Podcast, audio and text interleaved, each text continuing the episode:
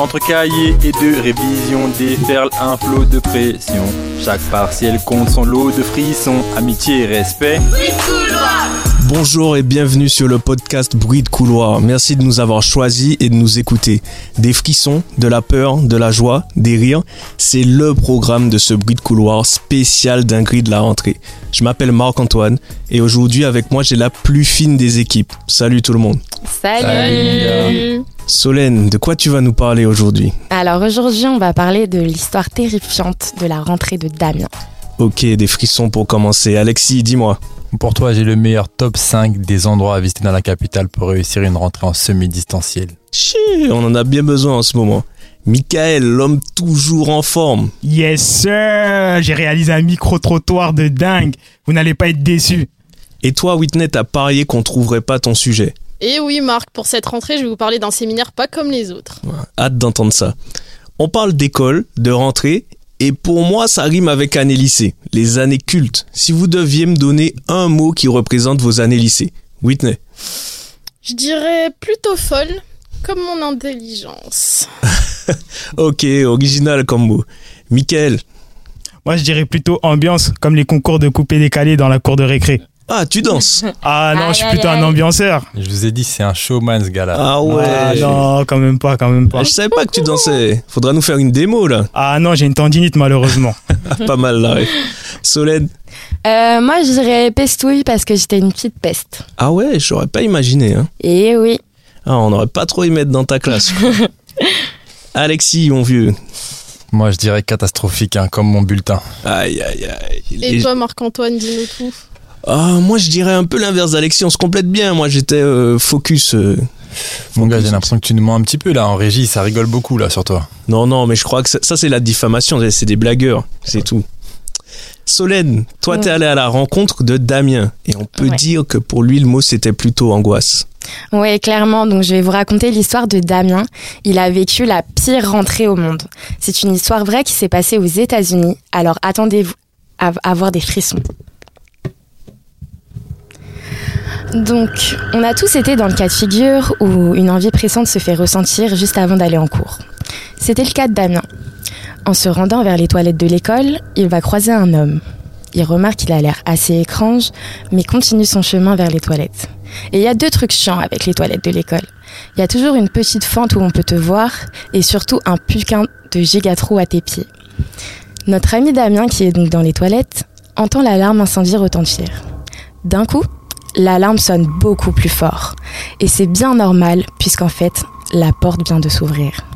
Là, Damien remarque qu'un homme est positionné devant ses toilettes et il est en train de le regarder par cette fameuse petite fente. Mais ça, c'est une ambiance de fou là, à la Shining, Ah, comme dans le film d'horreur, clairement. tu vois. Laisse tomber. Du coup, il se rhabille et demande qui est là. Sauf que personne ne répond. Damien aperçoit alors des mains sous sa porte. Il crie et là l'homme passe complètement en dessous des toilettes et il rentre avec Damien. Il s'agit de l'homme qu'il a croisé plus tôt dans les couloirs. Celui-ci commence à l'étrangler et lui mettre la main sur la bouche pour ne pas qu'il crie. Puis lui dit Chut, on va t'entendre. Surtout ne fais aucun bruit et ça va bien se passer. Et là, coup de théâtre. La porte s'ouvre encore une fois, et cette fois-ci, c'est le principal qui vient de rentrer.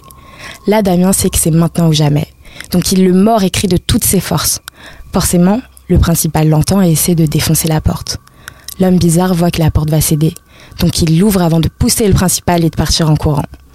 En fait, cette journée-là, il n'y aurait jamais dû y avoir d'alarme incendie, ne serait-ce que pour un exercice. C'est grâce au bon sens du principal qui connaît bien ses employés et qui avait remarqué cet homme inconnu que Damien a pu s'en sortir.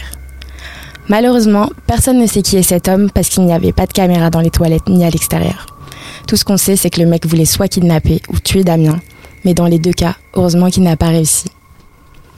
Il faut vraiment saluer la présence d'esprit du proviseur, tu vois. Le mec, il a une alarme incendie et il se soucie directement de ce qu'il a vu de bizarre. Ah ouais, non, mais clairement, s'il était pas là, le mec, il était mort, quoi. Et il a eu un très bon instinct. En tout cas, quelle histoire. On espère que depuis, ça va mieux pour Damien. Et on passe sur un sujet un peu plus joyeux. Toi, Michael, t'es allé à la rencontre des passants. Alors, euh, dinguerie ou pas dinguerie Ouh là là là là là là là là, des dingueries à Châtelet, il y en a tout le temps.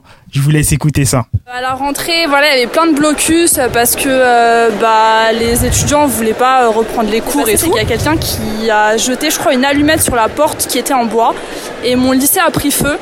D'entrée, je me suis fait virer euh, du cours d'anglais. Ah ouais, pourquoi?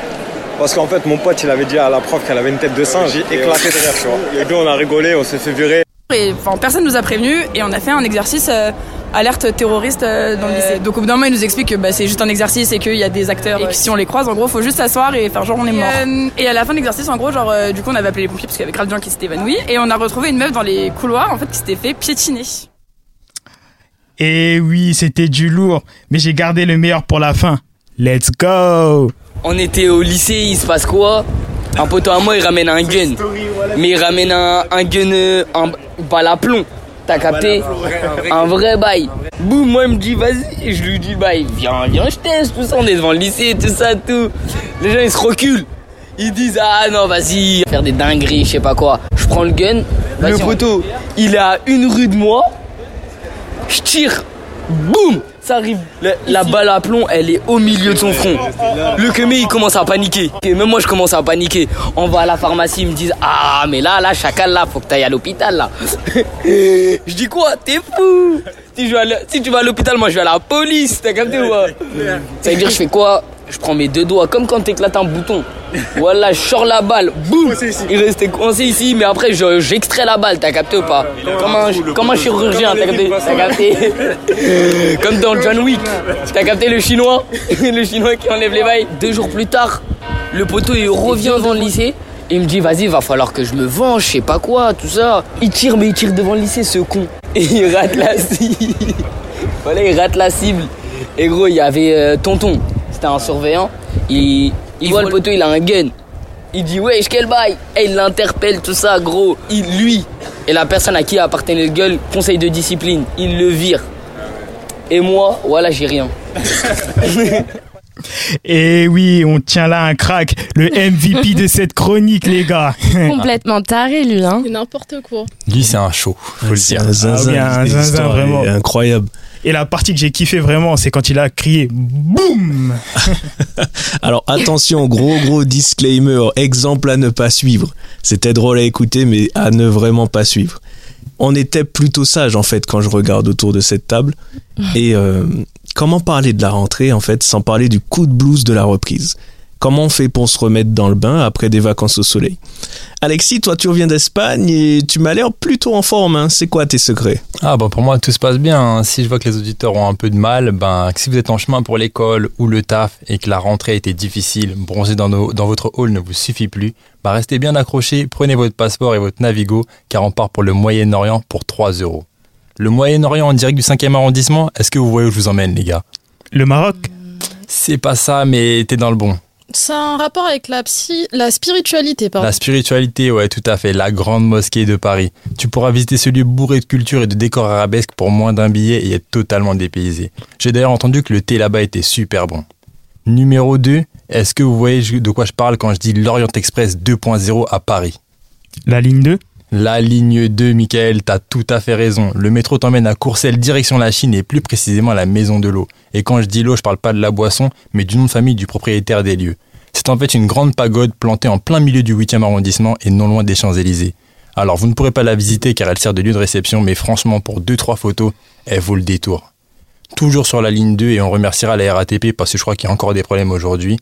La Havane à Ménilmontant, c'est possible. Ça se passe à la Cité du Figuier, 104 rue Oberkampf, un quartier à l'environnemental cubain, tropical, et vous pourrez y visiter palmiers, fleurs, architecture colorée comme dans les Caraïbes, et ça sans prendre l'avion.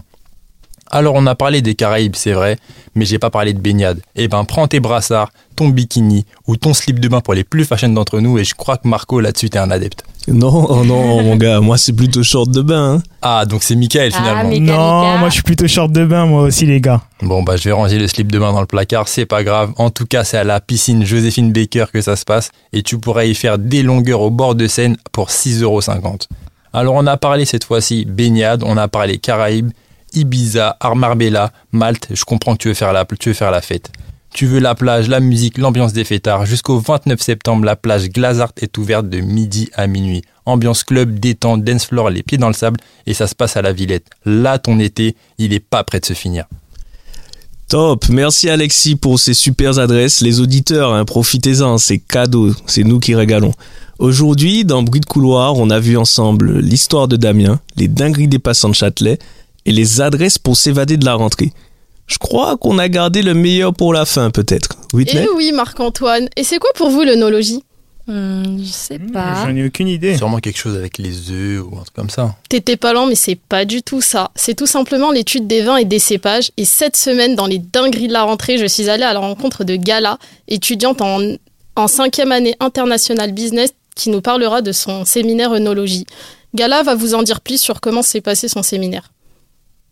Alors au début on avait du coup la théorie, donc comment est-ce qu'un vin est, est fait. Après on est parti bah, du coup sur euh, la pratique, donc goûter le vin. Et, euh, et après bah, c'était la découverte du pop-up qu'on va organiser jeudi. Et là, vous allez me dire, à part boire et manger, que font-ils de plus? Danser? Je ne pense pas. Non, je pense qu'ils doivent organiser un événement ou quelque chose, tu sais, sûrement Ouais, avec Marion Vinogro ou quelque comme chose ça. comme d'habitude, quoi. Exactement, nos étudiants apprendront à analyser et identifier les différents vins. J'ai demandé à Gala les différentes difficultés rencontrées lors de son séminaire.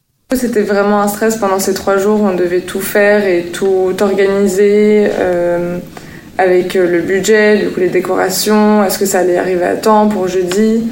Euh, voilà, c'était les plus grosses difficultés qu'on avait rencontrées pour jeudi.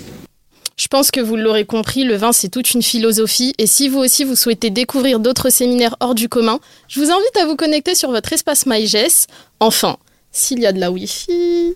C'est vrai c'est plutôt difficile à l'école avec le Wi-Fi. Ah, l'équipe, l'équipe, ne parlons pas de sujets qui Mais fâchent. je pense que c'est mieux. Merci l'équipe, c'était la première euh, de Bruit de couloir. On, On espère que nos chroniques vous permettront de passer une bonne rentrée.